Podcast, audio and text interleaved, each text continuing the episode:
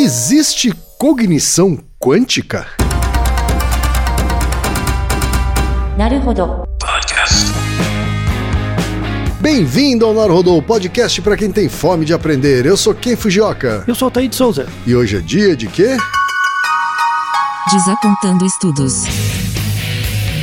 Altaí, vamos para os recados da paróquia. Quais são? Número 1, um, vai no iTunes Store, dê 5 estrelas e faça o seu comentário. Isso aí. Número 2, indique um episódio do Naruhodô para alguém que nunca ouviu o Naruhodô ou mesmo nunca tenha ouvido um podcast. Vamos aumentar o tamanho de nossa podosfera. E número 3, Altaí. Ah, O número 3 é sobre ajudar a manter o Naruhodô no ar, Altaí. isso aí. E para contribuir, basta usar o aplicativo PicPay e assinar o apoio mensal de 15 reais. São duas Coca Zero, querido ouvinte, querido ouvinte. Uma para Altair e uma para mim. E como assinante, além da nossa gratidão, você terá três coisas. Um, você terá acesso ao grupo secreto no Telegram, ou seja, assinante pode conversar com a gente com a comunidade de ouvintes assinantes. Dois, você terá vantagens especiais. Por exemplo, assinante recebe os episódios no grupo secreto do Telegram antes de todo mundo. E três, você receberá conteúdos exclusivos. Por exemplo, assinante recebe episódios que só são distribuídos no grupo secreto do Telegram. Então é isso. Baixe o aplicativo PicPay e assine o apoio mensal. Com o PicPay você ainda vai poder pagar boleto, transferir dinheiro entre amigos, recarregar celular, sacar o saldo em qualquer banco 24 horas sem taxa. E olha só, no primeiro mês de apoio ao Narodô, você ainda tem um cashback de 10 reais. Isso mesmo, você assina e recebe 10 reais de volta. Tá? Agradecemos desde já e participem, por favor. É isso aí. Antes da pauta, mais um recado. Naruhodô está abrindo espaço para as mulheres podcasters, porque representatividade é importante também na podosfera. O destaque de hoje vai para o podcast Mente na Mesa, um podcast que vai muito além da gastronomia, comandado pela Letícia Groppo. Ouça o recado que ela deixou para você, ouvinte do Naruhodô, e conheça o podcast Mente na Mesa. Mente na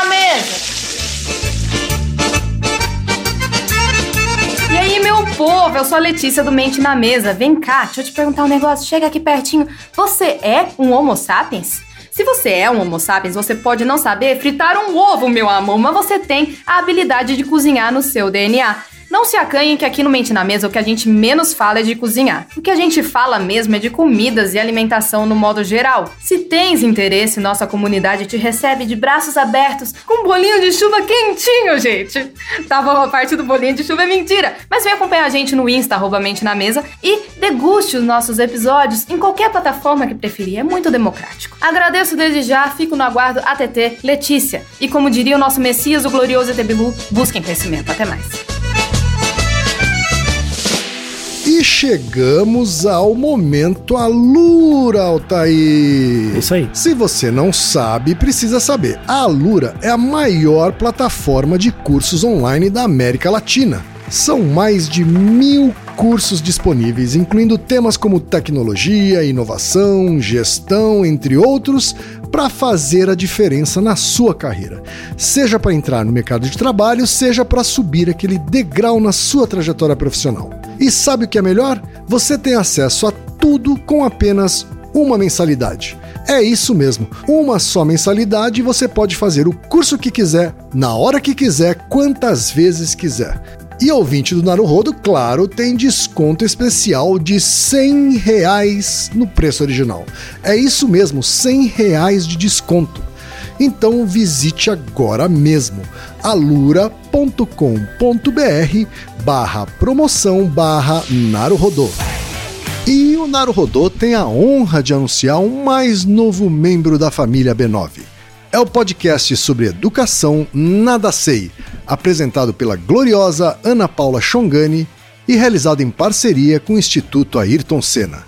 Ouça o trailer e siga hoje mesmo o podcast Nada Sei.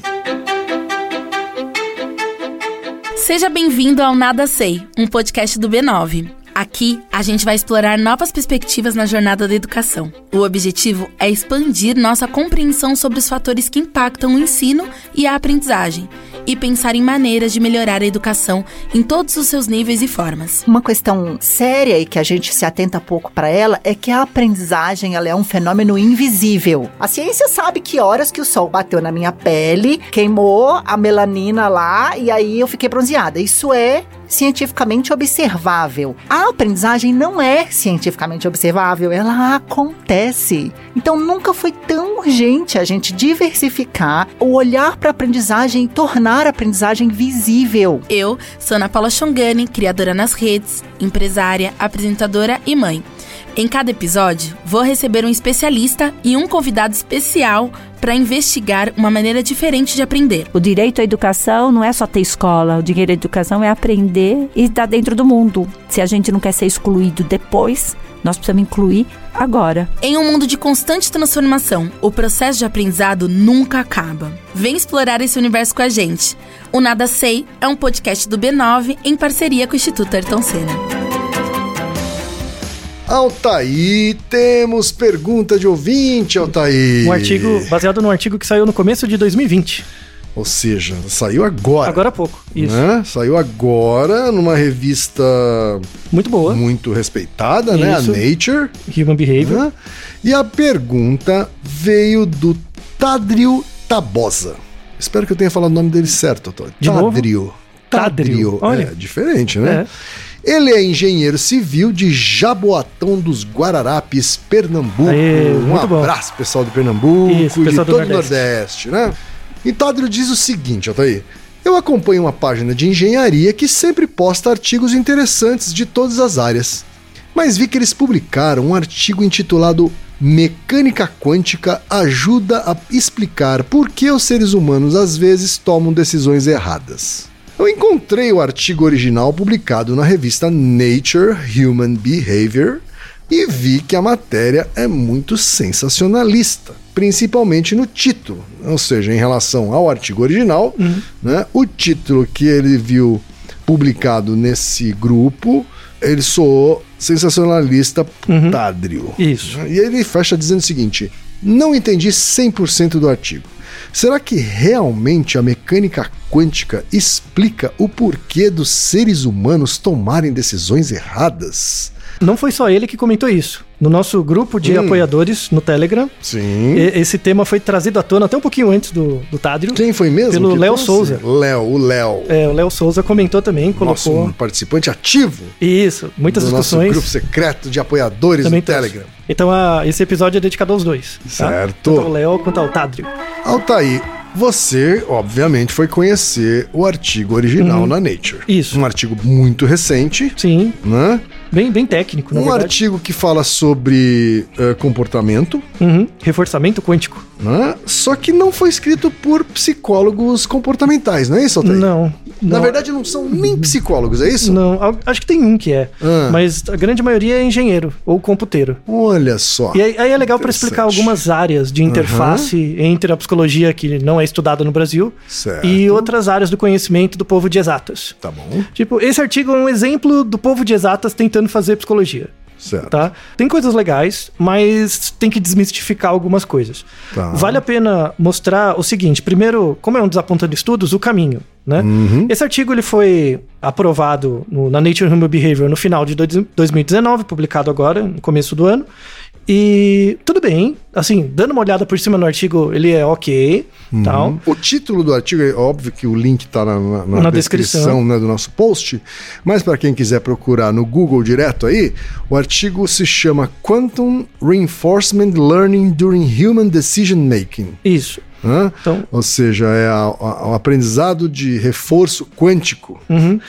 durante o processo de decisão humano. Parece um título bem chamativo, bem interessante, mas aí a gente tem que definir os termos. Como Uhum. Certo. Uhum. sempre, temos que definir os termos. Então, quando esse artigo foi publicado, saiu alguma divulgação sobre ele. Vamos deixar na descrição um arquivo que o próprio Léo Souza postou no grupo, Certo. que é do, de um site legal sobre ciência, divulgação científica, que chama Life Science, Uhum. né? Em que ele coloca o que é, é, cognição quântica. Tá? Tá. Que é uma área que tem mais ou menos 10 anos, assim, que surgiu na área de computação, sobretudo, Certo. tá? E esse artigo ele é ok. Assim, ele, ele pega o, ar- o artigo original, que é bem técnico, e dá uma esmiuçada. Ele dá uma escorregada, mas não é grave, nada, nada chamativo, nem grave. Só que aí esse artigo da Life Science foi, passou por aí e tal, e ele apareceu em português. Né? Vamos deixar na descrição também. Ele apareceu no site da Tecmundo, Certo. tá? Vou pedir ao Keifo Jock que, por favor, leia o título do artigo da Tecmundo. Tá? Então, ó, o artigo original, quem já leu o nome, que é sobre reforçamento quântico durante a tomada de decisão humana, aí foi para uma divulgação em inglês, que é o que é cognição quântica. É, teoria física pode predizer o comportamento humano. Aí traduziram para o português. Sim. Olha o título. No site Tecmundo, o título é Física quântica pode explicar dificuldade de humanos em tomar decisões. Você viu o salto? tipo, é, o telefone sem fio foi andando a galope. É. né? Só precisou de um nível de separação Pois pra é. coisa tomar outro rumo. Pois é, e aí se você lê esse artigo em português, além dele estar mal traduzido, ele tá errado. Assim, uma bizarramente errado, assim, monstruosamente errado. Tem- eu, eu preciso ler uns pedaços porque eu não aguento. Então ele, o artigo segue.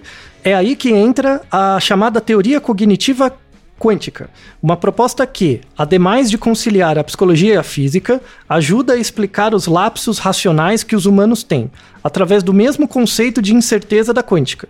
Em outras palavras, o que os defensores dessa linha de pesquisa defendem é que, para poder prever melhor como se dará o processo de tomada de decisões, os psicólogos podem lançar mão de algumas noções de mecânica quântica. Não tem nada a ver com isso. nada. Nada. Absolutamente nada. E aí a gente vai caminhar a partir daí, tá?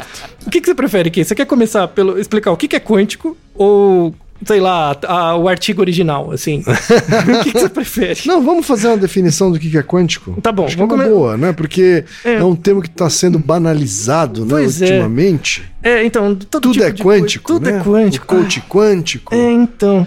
Só, só dando. Assim, quem for físico, eu vou cometer um- umas reduções aqui, só pra deixar. o- Porque o episódio não é sobre física quântica, né? Então, no passado, coisa de 150 anos atrás, você tinha, principalmente por causa do Newton, principalmente por causa da noção de cálculo, mas antes de um matemático, Newton era um físico. Então, ele gostava de experimentos, ele era menos teórico, ele era muito aplicado, né?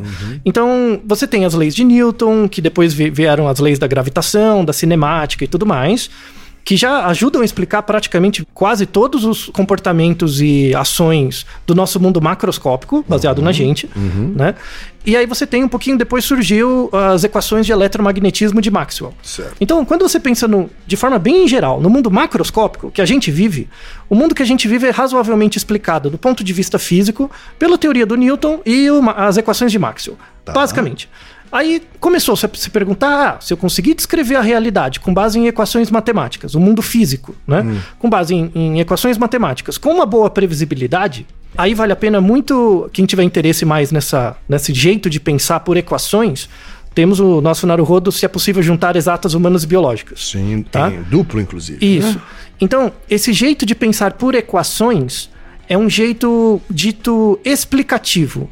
Então, por exemplo, se eu digo que um movimento de um carro é descrito pela física de Newton, se a física de Newton descreve o comportamento de um carro, será que é o mesmo que dizer que o comportamento de um carro ocorre por causa das leis de Newton?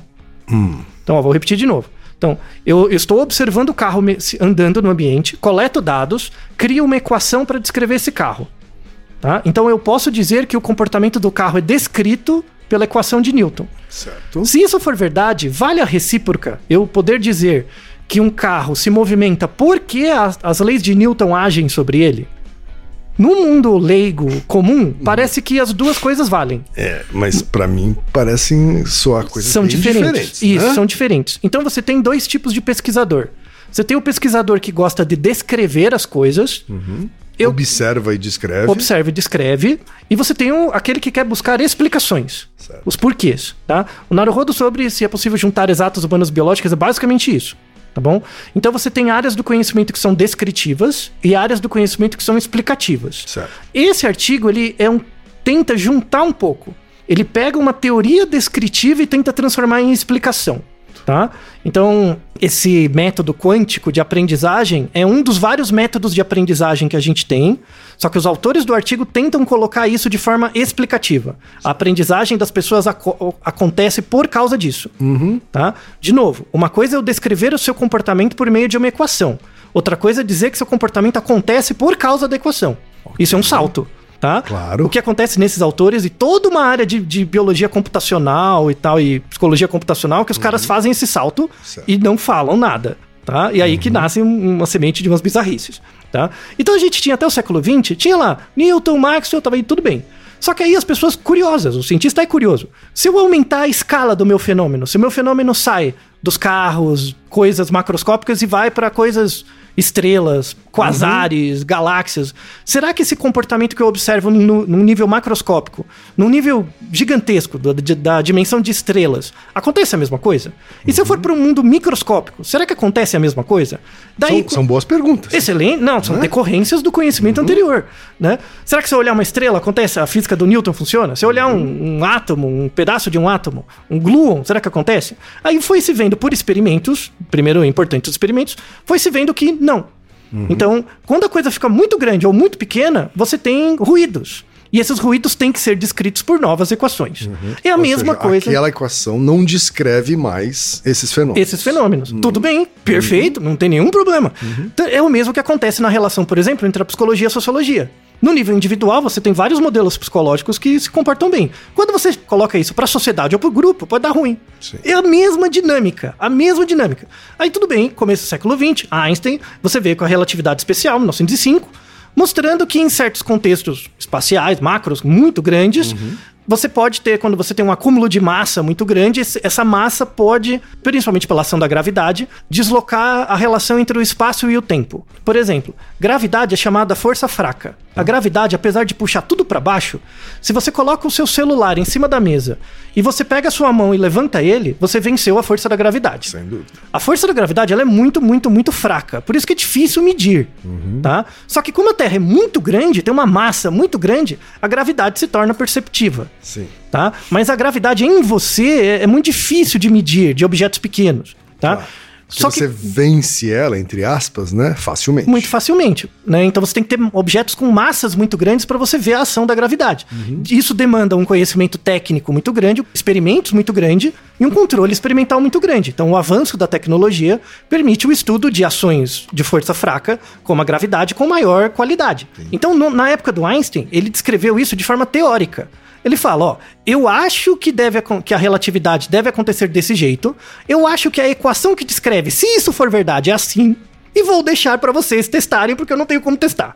É, é isso. Certo. E deixou a ideia. E tudo bem. Tanto é que o grande achado agora de dois, três anos atrás foi a questão das ondas gravitacionais. Eu consegui criar um equipamento que conseguisse medir ondas gravitacionais do milhares, milhões de anos-luz de distância, eu consegui captar isso e descrevendo o comportamento utilizando a fórmula que um cara que nasceu há 100 anos deixou, deu certo. Sim. Porra! Excelente! Nossa, tá bom, né? Então, estamos no caminho certo, né? O mesmo que foi pro macro, aconteceu pro micro. Então, no micro, não é mais o Newton. Começou essa ideia da física quântica, da mecânica quântica. Então, Einstein, em 1905, fez essa ideia da teoria da relatividade especial e tal. 1920, algumas aplicações da matemática dele foram aplicadas para a questão do micro. Mas teve vários outros pesquisadores que Aí já do Einstein, não mais do Newton. não mais do Newton. Então, não é que Newton não concordava com Einstein, eles brigavam, Sim, não é sim, isso. mas é- é- É que o enfim. Einstein conseguiu descrever situações onde a teoria do Newton não explicava. Sim. Porque o Newton usou dados que não, não- não acontecem em algumas situações. Tudo bem, é uma evolução. É um O Newton ainda estava trafegando no universo conhecido. aqui, macroscópico, né? tangível. Aham. Lembra que ele fez isso em 1600. Sim. Você não tem um acelerador de partículas, não tem nem como vislumbrar isso. Einstein já foi mais longe. Então você tem na... a- Ele tá falando assim, ó, isso vale, por exemplo, para um ser humano, vale Isso, pra um uma- prédio. uma árvore, vale, né? Vale pra Terra. Aham, até. sim. Mas se for mais longe que maior que isso, já não vale mais. Já não garanto. Já não garante. E aí, mas agora com a teoria da relatividade, você consegue garantir um pouco melhor. Certo. Né? 1920 veio a mecânica quântica. Você, na verdade, que é isso pouca gente sabe, só o físico mesmo acaba sabendo, você tem duas ondas da mecânica quântica. Você tem a primeira e a segunda, tá? A primeira onda da Ondas mecânica... históricas agora a gente tá falando. Isso, de desenvolvimento da teoria. Não a onda-onda. Não, não, não, não. O desenvolvimento da teoria, tá? Então, o que o coaching quântico, toda essa parnafernália e, e mesmo os autores do artigo, que eles são computeiros, psicólogos, eles não são físicos, tá? Eles se baseiam muito essa ideia de cognição quântica na primeira definição de mecânica quântica. Tá? Tá. Qual é a primeira definição básica? Eu vou falar de um jeito bem simples, tá? Sem muito rigor, tá bom? A primeira quantificação da teoria quântica, ela se baseia nas unidades microscópicas de observação, não nas Ok. estrelas, no micro. Certo. Tá? Então imagina, por exemplo, que você pega o vácuo, Uhum. o espaço. Se você pega o espaço, a maior parte do espaço é vazio, não tem nada. Será mesmo? Então, o espaço que você diz, o espaço, espaço sideral. sideral, o espaço não sideral. esse espaço aqui. Não, não, não, espaço sideral, Tá, não o ar, não a atmosfera. Isso, isso. Pega uma nave espacial, vai lá. Certo. Entre a Terra e, o- e- e a Lua, por exemplo. Você tem um grande espaço vazio. Aí vem o interesse. Será que esse vazio ele é nada? Então vem a segunda teoria quântica. Ele dá uma teoria sobre o que é o vazio. Sobre o que é o nada. Certo. Tá? Mas antes disso, vamos para a primeira. Então, na primeira teoria quântica, para você estudar átomos, por exemplo, tem uma dificuldade técnica terrível, né? Como é que você vai estudar uma coisa que é menor do que os objetos que você usa para ver, sabe? É, é muito difícil. Então, é tudo indireto. Né? Então, imagina, por exemplo, vou fazer uma explicação bem simplista. Imagina, por exemplo, que eu tenho um átomo e eu quero estudar o movimento dele e, a- e escrever uma equação para descrever o, o movimento desse átomo. Certo. Tá? Você concorda comigo que o fato de eu estar presente ali, observando o átomo, vai afetar ele? Porque eu sou muito grande em relação Claro. a ele. Aham. Isso segue um pouco o princípio do Einstein. Então, se eu estou observando uma estrela, mas de um, de um outro local, se esse local for referente for também muito grande, ele pode afetar a minha observação. Sim. Né? O que faz todo sentido. No mundo microscópico acontece isso também. Então, a interação entre as partículas, como é muito difícil de enxergar e quebrar elas e tal, ela é uma interação probabilística. Então, quando eu tenho um espaço, né, um- uma área, por exemplo, e eu quero tentar descrever onde uma partícula vai estar, eu não consigo vê-la, eu não consigo enxergar a partícula. Eu tento descrever uma função de probabilidade para descrever onde é mais provável dela estar. Tudo Porque eu bem? não sei exatamente onde ela Porque eu não consigo ver. É, é, então, é. é- é a tal da incerteza que ele menciona Isso, no, no texto. no artigo. É a ideia de incerteza. Então, como é uma coisa microscópica, muito, muito pequena, eu não consigo ter com precisão muito grande onde os objetos estão. E aí você cria então uma equação que representa as possibilidades de onde ela pode estar. Isso, com base nos meus experimentos. Perfeito. Então, a ideia, principalmente na- do primeiro movimento quântico, né, da, de mecânica quântica, era assim: tudo bem, se eu tenho um aparelho com uma certa tecnologia, eu consigo medir os átomos com uma certa qualidade, descrever eles com uma certa precisão. Se as minhas equações estiverem boas, o que, que eu tenho que fazer? Melhorar a, a qualidade dos equipamentos para melhorar a minha precisão, reduzir a margem de erro e reduzir a incerteza. Perfeito. Certo? É por aí. E é isso que foi acontecendo ao longo dos anos. Tá? Qual que foi o primeiro o, o salto entre a primeira quantização, né, a primeira teoria quântica para a segunda? A primeira teoria surgiu, então vem essa ideia da incerteza, como é que você reduz a incerteza em, em coisas que você não consegue ver. Então a matemática ali foi muito importante. Conforme você for melhorando tecnicamente, tecnologicamente os objetos, a incerteza já ficou muito pequena. Como a incerteza já ficou muito pequena e você conseguiu resolver alguns problemas, surgiram outros Ah, surgiram outros. surgiram outros problemas. Tá. Então, né, nessa época, entre 1920 e 1940, surgiu várias novas partículas, eu consegui detectar várias coisas. Então a teoria foi ficando mais complicada. Tá. Tá? Foi ficando mais Então complicada. você trouxe sim algumas respostas, mas trouxe principalmente novas perguntas. Isso, essa é a ideia. Então, de um lado, no macro, você tinha a relatividade especial. No micro, você tinha a mecânica quântica. O que, que foi essa segunda revolução? Foi a tentativa de criar uma teoria que juntasse as duas. Ah, essa é a segunda onda É- é da a- mecânica quântica. A ideia da segunda onda. Certo. Quando ela fica mais sofisticada. E né? mais com- aí vai ficando chá de cogumelo, vai batendo. Até quem é físico não entende já. Vai ficando muito complicado e, e árido e denso e tal, né? E aí entra essas discussões, por exemplo, sobre os... Na, na, na teoria clássica, os fótons, que são os- a luz, né? Não tem massa. Tá? Eles não têm uma massa. Por isso que é o objeto que anda mais rápido, sabe? Não, não tem massa. E aí, na ideia da mecânica quântica da segunda onda, não, ele deve ter. Sabe, eles impõem uma regra de que tem alguma massa, e isso gera outras conclusões que ajudam a gente a descrever melhor alguns fenômenos. Tá? E aí surgiu. Como assim? É, é, é, Vamos lá. explicar assim, né? Vamos lá, vamos lá. Por que que surge essa possibilidade do fóton ter massa? Então, vamos lá. Vamos voltar na questão do vácuo.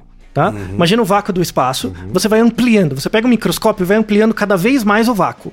A ideia é que você não encontre nada. Mas aí você começa a encontrar algo. Então, É isso? na verdade, Ah. isso é uma teorização. Deve existir algo, só que o meu equipamento não consegue ver. Ah, mas se eu partir do pressuposto que existe algo e descrever algumas características desse algo, isso descreve alguns fenômenos que eu consigo ver. Certo. Esse algo, ele é chamado de espuma quântica. Tá. Então, se você pegar, assim, o vácuo tem coisas, Uhum. tá? Ele tem pequenas partículas. Na verdade, assim, não, não- o nome correto nem é partícula, mas ele tem pequenas unidades de informação quântica Tá. que, de forma in- infinitesimal, ele aparece e some. Então, imagina que o, o- o espaço, né, o, o- a realidade, ela é, na verdade, uma espuma que se contrai e dilata, tá? Formada por partículas muito menores, quadrilionésimos do tamanho de átomos, Tá. tá? Só que essas partículas eu não consigo medir porque elas aparecem e somem muito rápido. Então é, é uma oscilação. A ideia é você pensar que tudo, o- o- a imagem de fundo do universo é uma oscilação, Tá. tá? Agora, tudo isso que você está me descrevendo é no campo hipotético. hipotético, teórico, quântico. Isso é uma hipótese, a hipótese lá da espuma quântica. Essa espuma gera, ela foi é, chamada, ela foi descrita pela primeira vez em 1947 por um, um físico chamado Casimir, é chamado força de Casimir, que é essa força de fundo. E aí ele não, ele não viu essa, essas unidades mínimas, mas ele fez um experimento para mostrar que essa força, caso ela exista, exerce influência sobre outras coisas que eu consigo ver. Tá. Tudo bem? Então imagina que você está vendo um movimento de coisas e o movimento de coisas não é descrito só pela presença delas. Parece que tem alguma coisa a mais que eu não consigo ver, mas influencia. Ok. Tudo bem? E aí é, é- é- o, o estado da arte mínimo das coisas está nisso. Na ideia de que fótons têm massa, só que ele perde essa massa numa quantidade infinitesimal de tempo. E aí, como ele perde e ganha, você não consegue saber se ele tem. Mas se ele tiver, quer dizer que eu consigo descrever meus fenômenos melhor. Você entendeu que o bagulho é tenso? É bem tenso. bem tenso. Bem Nossa, desculpa você que- se esforçou para contar de um jeito bem didático e ainda assim é difícil. Pois é, então quem for físico, desculpa, eu sei que é muito mais complicado, mas essa segunda teoria, né, da quântica é chamada teoria quântica de campos. E a teoria dos campos tenta juntar a relatividade com a, a física quântica, e aí tem uma coisa que é chamada modelo padrão, né? E esse modelo padrão é um modelo que tenta unificar as coisas. Mas tem um monte de brecha ainda. Certo. Tá? Tem um monte de brecha. Desculpa quem é física, eu só fiz um resumo resumido aqui, tá? Agora quem? À luz de tudo que a gente discutiu até agora, física quântica tem a ver com o seu comportamento? Não. Tem a ver com o segredo? Tipo, influências que acontecem na sua vida, de vidas passadas? É, pelo que eu entendi, não. Não, também. então, é, é um nome que as pessoas colocam em coisas que elas não entendem, Uhum. tá? Então essa coisa de coaching quântico parou, tá? Quer dizer, ele, na verdade, é como se ele tivesse pegado só aquele pedacinho da primeira onda Obrigado. da física Isso. quântica, né? Que tem a ver com a incerteza, né? Da, Isso. da E- localização de uma massa no espaço, né? que é uma coisa bem objetiva, Isso, aliás. e- né? e- Mas que já é obsoleta, vamos dizer assim, né? é, ela foi superada, né? tá avançando. E ele pegou só um pedaço. Isso. E pegou só uma frase, na verdade, e Isso. aplicou em outro contexto, fez um salto, tá? Sim.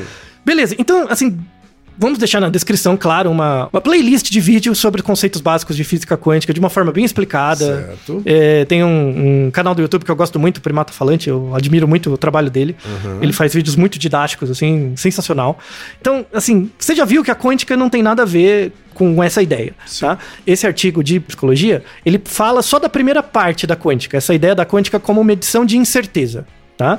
E aí a premissa dos autores é de que as equações, os modelos que veem essa quantidade de incerteza né, no- na relação, na interação entre partículas, podem ser utilizadas, a ideia dela, dessas equações, podem ser utilizadas para descrever comportamentos de aprendizagem.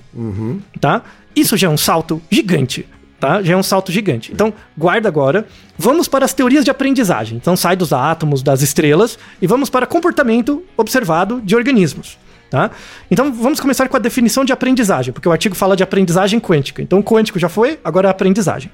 Qual a definição de aprendizagem? É um processo de adquirir ou modificar conhecimento, comportamento, tarefas, valores ou preferências novas.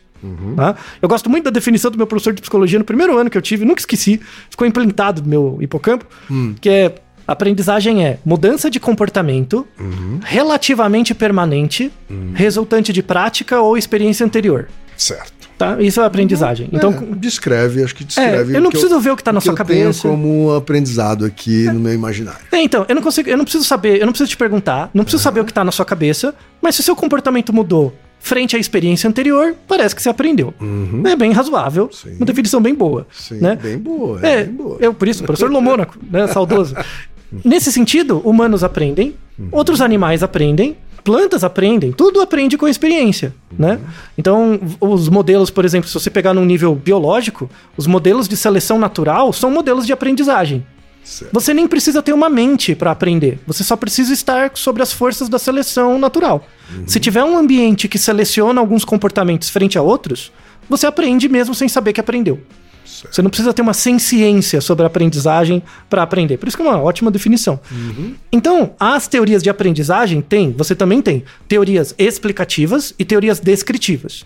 Então você tem uma série de teóricos que tenta descrever equações para mostrar o seu processo de aprendizagem. Então, por exemplo, eu pego um ratinho, ponho numa caixinha, vejo ele se comportando, e aí eu crio uma equação para descrever o comportamento do ratinho, e a equação prevê o comportamento do ratinho. Fala, ó, né, agora o, comporta- o ratinho vai fazer isso, e ele faz. Certo. É a mesma coisa da física, não é?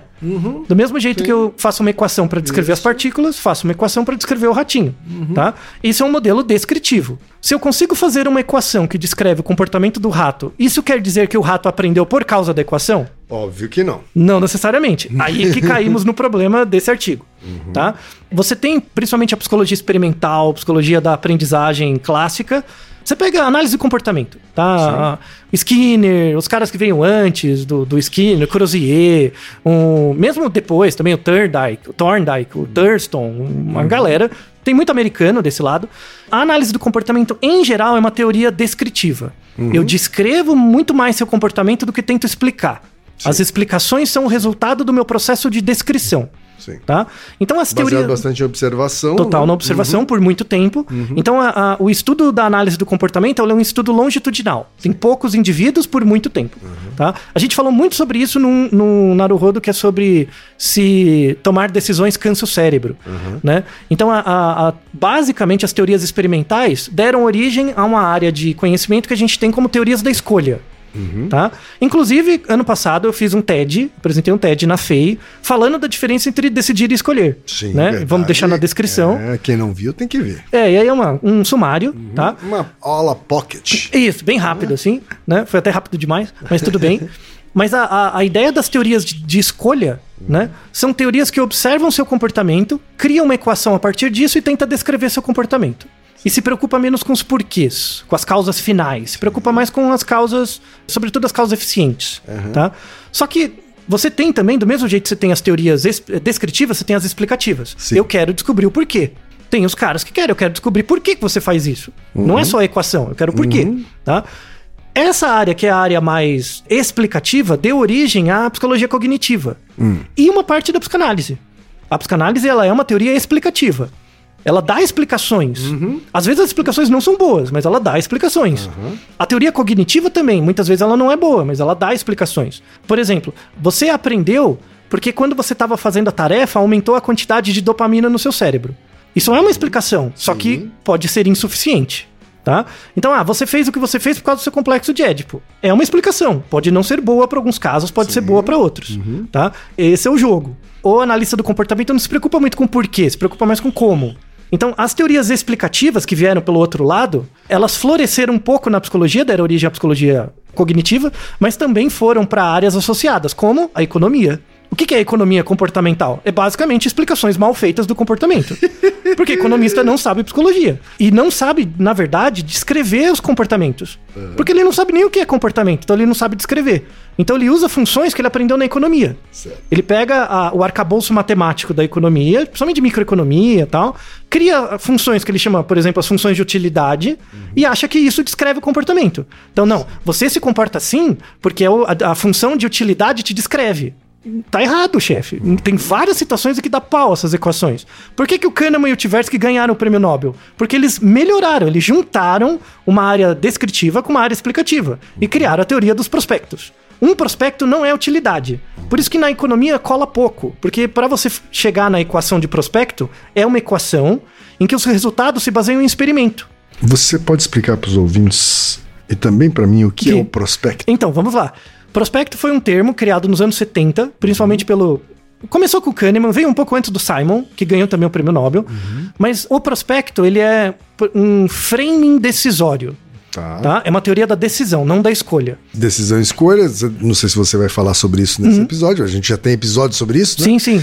Mas, então Mas- tá- mas- a gente tá falando do processo. Isso. Imagina que você tá se. No TED eu descrevo E isso não no bem. comportamento que final. Isso, muito bem. Então, por exemplo, você está se comportando, você está fazendo suas coisas e não está pensando muito sobre isso. Sim. Você está trabalhando em função da escolha. Meu- minha equação descreve você independente do que você está pensando. Certo. Vai chegar um momento que você para, você olha para trás, vê o seu comportamento e fala: por que, que eu fiz isso? E aí você cria uma regra normativa. Tá. É uma norma. É uma regra que explica, mas com erro. É uma norma, mais ou Certo. menos. Tá? Mais ou menos o que a psicanálise faz. Não só, mas a psicologia cognitiva também. Certo. Tá? A terapia cognitivo-comportamental, ela é uma teoria normativa. Sim. Em certas situações, indivíduos fazem algumas coisas. Certo. É uma teoria meio normativa também, tá? A economia é inteiramente normativa. Sim. Por exemplo, as regras, né? Utilidade, função de utilidade. O prospecto também é uma, é uma, terapia, uma teoria normativa. Só que por que, que ela é melhor que a utilidade? Porque na utilidade você só utiliza atributos ou dos objetos que o indivíduo interage ou dos valores que, os- que as pessoas atribuem aos objetos. Por exemplo, você vai numa loja e você tem dois refrigerantes. Tá. Cada refrigerante tem um valor monetário, mas tem um valor subjetivo para o indivíduo, Ok. tá? A, a teoria da utilidade atribui trabalha só com esses dois aspectos, o valor monetário e o valor subjetivo. O prospecto ele avança isso um pouco, ele junta com as teorias experimentais. Então, por exemplo, se eu tiver dois refrigerantes, eu posso ter, eu indivíduo Altair, eu posso ter a priori uma preferência subjetiva maior por um, um refrigerante do que o outro. Sim. E você também pode. Sim. Da onde eu tiro essa informação? Existe uma preferência subjetiva média das pessoas? Não, você tem que avaliar o comportamento daquele indivíduo. Então, eu tenho que olhar o comportamento do Ken um tempo pra saber que endogenamente você tem preferência por um refrigerante do que o outro e colocar isso na equação. Tá? Nos anos 70 não dava pra fazer isso, medir essa que a gente chama de valor discriminativo em cada indivíduo, não dava. Mas hoje dá. Por quê? Porque você tem rede social.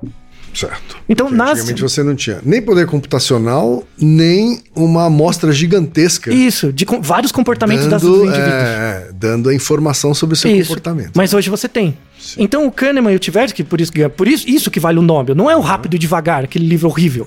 O que deu o Nobel pro caras foi criar um método e uma equação para descrever os valores subjetivos intrínsecos dos indivíduos, além dos valores subjetivos monetários e dos valores su- subjetivos dos objetos. Tudo é valor subjetivo. E tem equações que descrevem cada um. Só que aí você põe num economista, ele não manja de matemático suficiente pra pra coisa, o matemático não quer nem saber de comportamento.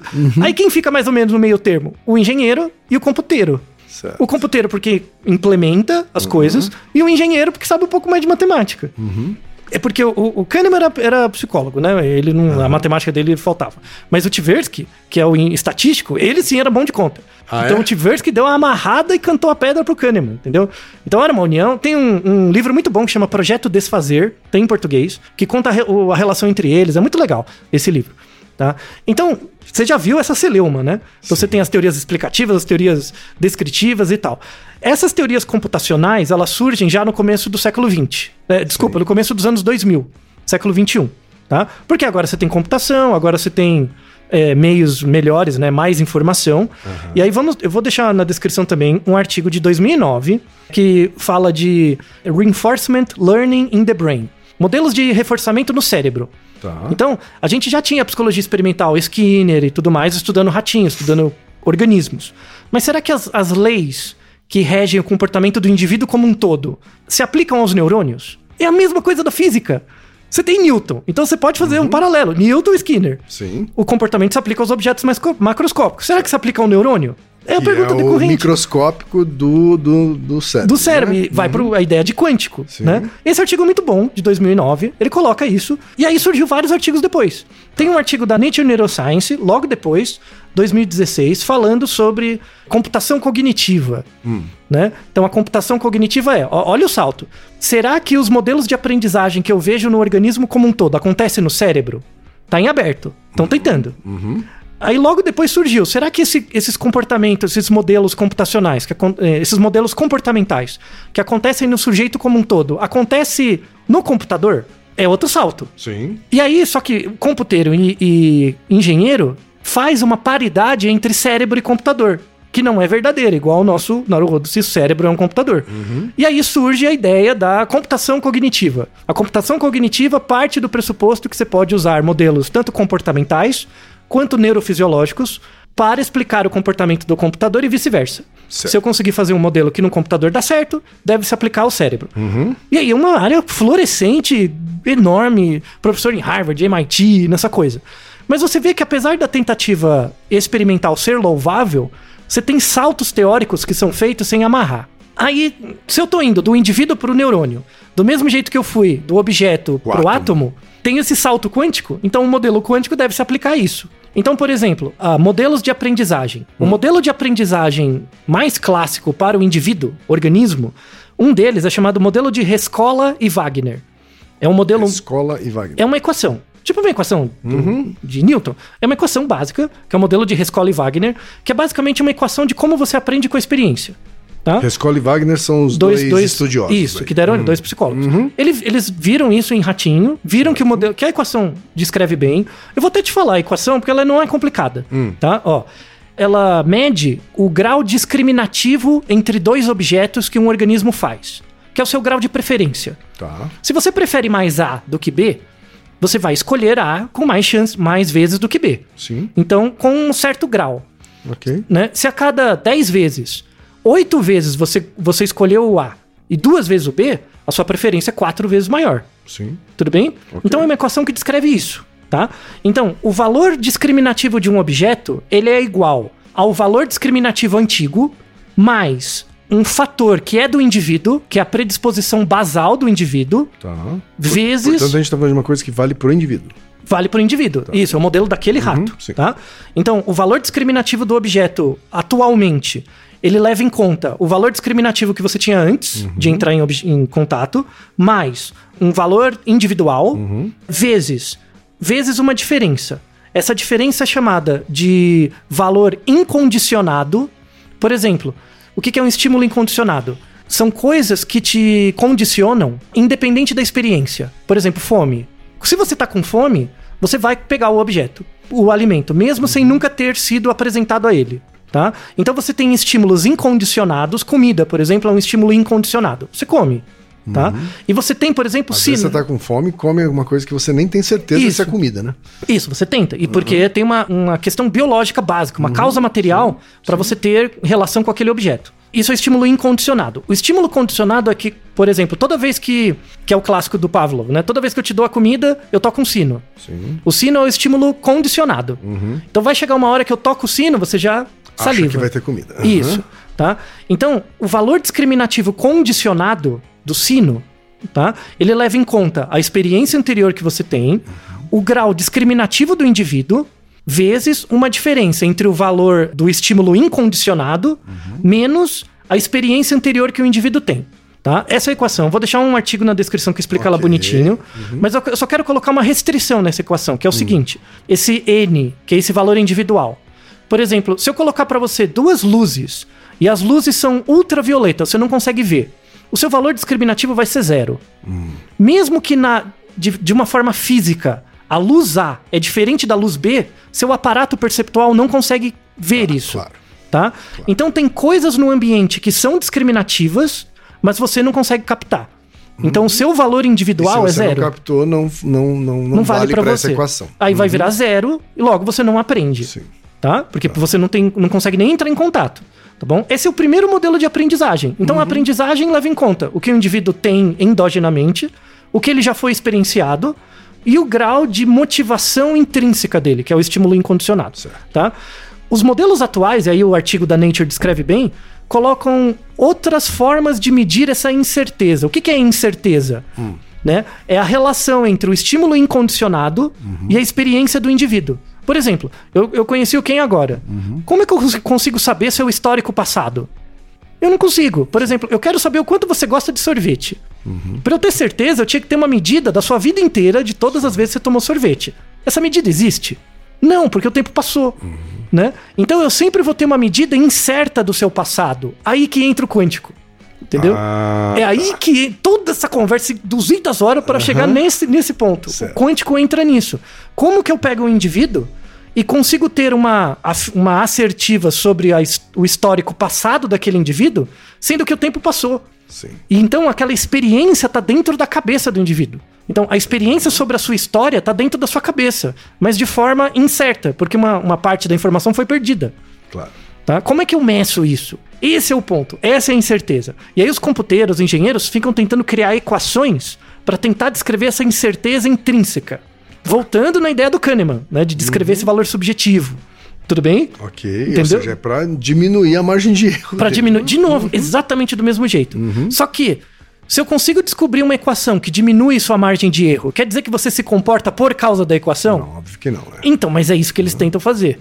Ah, É isso que eles como tentam- Se estivesse invertendo a relação. Isso. É uma coisa que o povo de exatas adora fazer. Assim, muito. Por falta de conhecimento de epistemologia, né? Por isso que você nunca vai ter uma equação que descreve a sociologia das coisas. Porque dizer, porque é uma, uma causalidade falsa. a causalidade é unidirecional. Ela con- É, então, e ele tá invertendo. Isso. Por isso não é causa. Né? Ele tá falando que, assim, por causa dessa consequência, Exato. Hum. Então, então, eu posso fazer uma, uma equação que descreve seu comportamento, mas não quer dizer que seu comportamento acontece por causa disso. Essa é a grande mensagem desse episódio, tá? Uhum. Certo. Agora vamos ver os, os- o artigo tá bem feito, as contas estão certas. Uhum. Olha que eu, eu usei meu chapéu de estatístico, deu uma canseira, porque tem um monte de conta. Eu fui atrás das contas, Certo. tá? Veja agora o- o- o- as fragilidades do artigo, tá? Tá. Primeira coisa, então eles querem comparar esse modelo do Rescoll Wagner, modelos clássicos de aprendizagem. Só pra você ter uma ideia, o modelo do Rescoll Wagner é dos anos 50. Tá. Depois dele surgiram outros 12 modelos que vão tentando melhorar. Tá. Tá. 12 ou 13. O, o artigo pegou esses 12 modelos de condicionamento clássico de aprendizagem e comparou com o modelo quântico deles. O que, que é esse modelo quântico deles? Você aprende com a experiência, só que essa incerteza eu vou medir de um jeito diferente tá. do clássico. De que jeito eu vou medir? Quando você olha a equação, é igualzinho ao teorema de Bayes. Tem o nosso Naruhodo sobre o teorema de Bayes. Então, basicamente, esse quantum apareceu por marketing. Sabe? É o raio do Kotler invadindo a neurociência. Então, aqueles 4P do demônio. né? Eles colocaram o quântico, porque imagina, ó, cognição quântica, nome forte. Cognição Bayesiana, Bayes Já não é tão já não é tão legal. Já, né? não- já não é tão novo, né? Pois é, então não, não dá pra virar logo da IBM, entendeu? tipo, tipo Quântico é bem mais charmoso hoje em dia, É, né? então. Quando você Dá olha a mais, equação. dá mais clique. Pois é, quando você olha a equação no duro, você vê que no fundo é um modelo bayesiano, com os ajustes matemáticos um pouquinho mais precisos. Então eu tenho uma equação bayesiana quântica e uma equação, as equações clássicas. E aí eu quero coletar dados reais de experimento para ver qual modelo se ajusta melhor. Beleza, ótimo. Aí como que modelo, né? Eles pegaram dois grupos de pessoas, eles pegaram 101 pessoas, 58 pessoas controle Tá. e 43 fumantes. Agora pergunta, por que fumante? O que, que o fumo tem a ver com o negócio? É, não entendi. Não- também não tá falando no artigo, eu também não sei, eu tive que ir atrás. E aí eles pegaram o- os fumantes e os não fumantes e aplicaram um teste neles que chama teste Iowa Gambling Test. Tá? É um teste clássico, feito no- em 1994. O teste de Iowa, olha a premissa do teste, tá? Que o Damasio fez. Quem quiser saber mais desse teste, leia aquele livro O Erro de Descartes. O livro tá errado, mas pelo menos ele descreve o experimento, tá? Esse- o livro não é bom. Leia O Mistério da Consciência, que é mais legal. Mas o, o Iowa Gambling Test é um teste pensado para simular decisões da vida real. Agora eu vou te mostrar como funciona o Uou. teste. É, não é? Ambicioso, hein? Tá vendo? Já pensou você falar numa reunião de board de comunicação? Nossa senhora. é. Então, mas olha como é o teste. É uma tela de computador com quatro cartas. Numa tela de computador, tá? Aí você escolhe uma das cartas, a carta vai automaticamente te dar uma certa quantidade de dinheiro que você ganhou e uma quantidade de dinheiro que você perdeu. Certo. Então você começa com 2 mil dinheiros. E aí cada carta que você clica, cada, a- as quatro cartas uma do lado da outra, cada uma delas que você clica, ela te dá. Você ganhou 100 dinheiros, você perdeu 200 dinheiros. Tá? E você é exposto a isso 100 vezes, você tem 100 tentativas. Certo. E vai clicando, é, vai clicando. No final eu te pergunto, as quatro cartas vão formar quatro decks. Né? Eu cliquei naquela carta, ele separou. Cliquei na outra, ele vai formar quatro montes. Você tem que olhar para os montes e dizer qual dos montes te favoreceu mais, foi mais lucrativo ter clicado, e qual monte foi menos lucra- lucrativo ter clicado. Então, o que, que é isso? Quando você olha o, o deck mais lucrativo, isso quer dizer que ao final de todo o comportamento você vai criar uma regra normativa. Certo. Tudo bem? Então, quando você tá clicando, você só tá clicando. Você tá aprendendo com a experiência, mas não tá, espe- não tá percebendo. Você tá escolhendo. Sim, tá escolhendo, exatamente. Isso. No final, eu digo, ah, o deck 2 é o deck que eu tive mais lucro, que eu ganhei mais dinheiro em relação às perdas. Aí é uma decisão. Sim. Tem uma incerteza associada. Tudo bem? Eu quero descrever uma equação para prever esse comportamento final, verbal Certo. tá? E já se sabe que pessoas com abuso de drogas, por exemplo, elas respondem na mesma, com a mesma qualidade, tá? Então a, a pessoa com, sei lá, com abuso de substâncias, cocaína, e a pessoa controle, elas respondem, elas têm uma taxa de ganho meio parecida. Certo. Só que na hora de enunciar o deck, ela erra mais.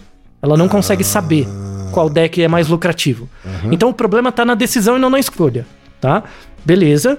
Então a ideia é que o fumante sofre do mesmo mal, tá? Já, se- já tem experimento com fumante, mostrando que o fumante tem um problema também no comportamento decisório, mas não na escolha.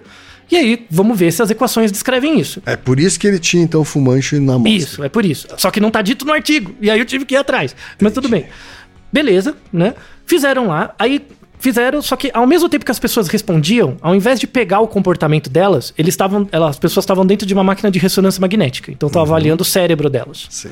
Então, ó, o comportamento, na verdade, foi medido por meio do cérebro e por um- uma ressonância funcional. Então, eu medi a quantidade de sangue em cada área no momento que as pessoas estavam respondendo, tá bom? O que já se sabe? Pessoa- os fumantes, fumante é adicto mesmo, assim, viciado muito. Não, não tá tentando parar, tá?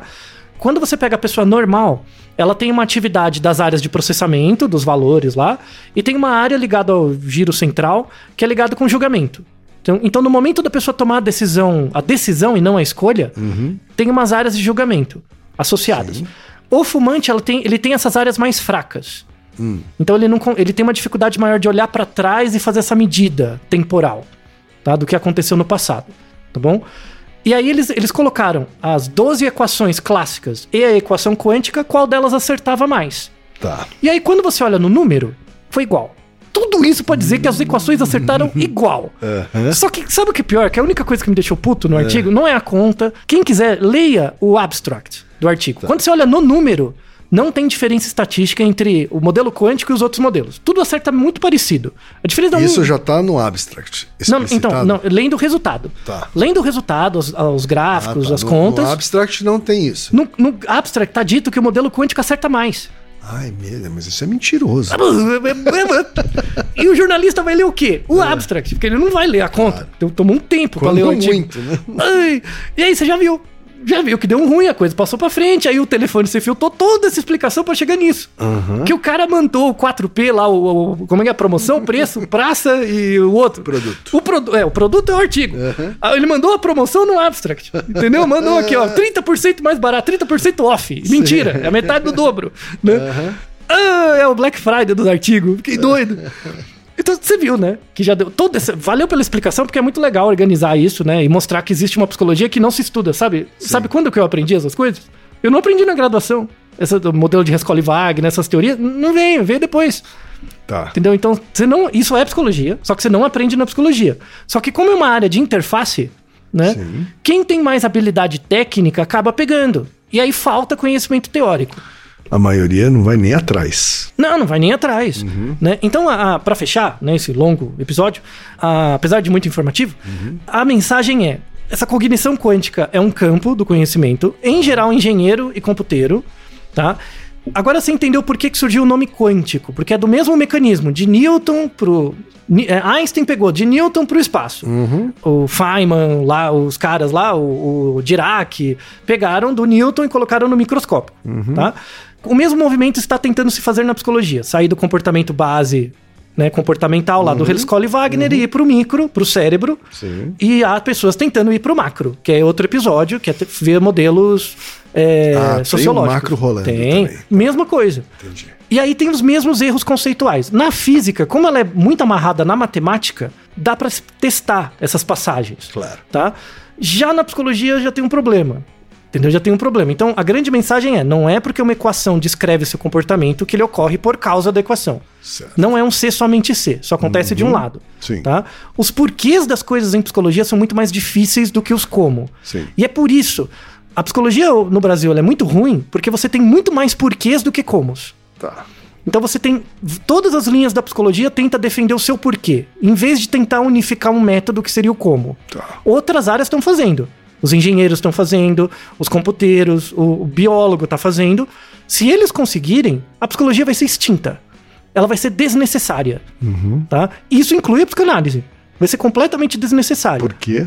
se você conseguir de fato unificar uma teoria, como o físico tenta, unificar uma teoria que é uma explicação e também descreve, você vai descrever o processo de aprendizagem dos indivíduos, só vai precisar lidar com a incerteza. Certo. Logo, a psicologia vai perder o sentido. E isso vai ser a nova pedagogia. A pedagogia vai virar esses modelos. E a pergunta que ele fez diretamente sobre se existe cognição quântica, que resposta você daria para ele? Enquanto o campo do conhecimento existe, mas não é um campo da psicologia. Tá. E o quântico vem dessa tentativa de miniaturizar evidências e fenômenos que a gente encontra no nosso mundo macroscópico normal. Tá bom. Tá? Daí que vem o quântico. E lidar com essa ideia da E incerteza. você acha que esse nome quântico mais ajuda ou mais atrapalha? Completamente atrapalha. Tá. Completamente atrapalha. Eu substituiria por um modelo Bayesiano. Porque é uma, ou um modelo neural. Né? Porque é uma forma de aprender com a experiência, só que num nível neural. Não no nível do indivíduo. Tá? E Isso abre um campo de conhecimento enorme. Recado para quem é analista do comportamento, vai estudar biologia molecular, vai estudar optogenética, vai estudar cérebro. Tá? Porque o modelo pavloviano acontece no neurônio. E tem um monte de gente na sua frente que já sabe isso. E eles vão fagocitar a área de vocês. Não a área clínica.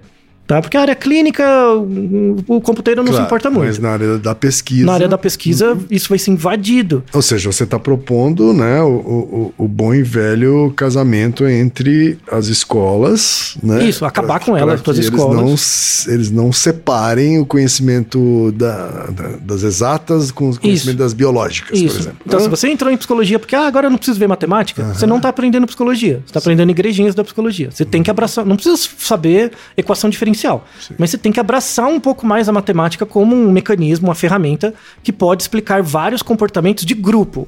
Não explica você no divã. Tá. Você no divã é outra coisa, é uma- não é uma relação científica, é uma relação estética. A gente pode falar em outro episódio. tá? Falaremos. Mas do ponto de vista geral de aprendizagem, de sociedade, você não tem como fugir de modelo matemático. Então tá, espero que o Tadrio Tem aproveitado esse episódio longo. Tem- é esse, tenha tirado proveito, né? A resposta longa para essa pergunta curta dele, Sim. né? E Naro rodou, ilustríssimo 20. E você já sabe, aqui no Naro Rodô, quem faz a pauta é você. Você tem alguma pergunta pra gente ou quer comentar algum episódio? Escreva para nós. podcast@naruhodô.com.br. Repetindo? podcast@naruhodô.com.br. E lembre-se, mande nome completo, idade, profissão e a cidade de onde você está falando. É isso aí. Naruhodô. Esse podcast é apresentado por b9.com.br.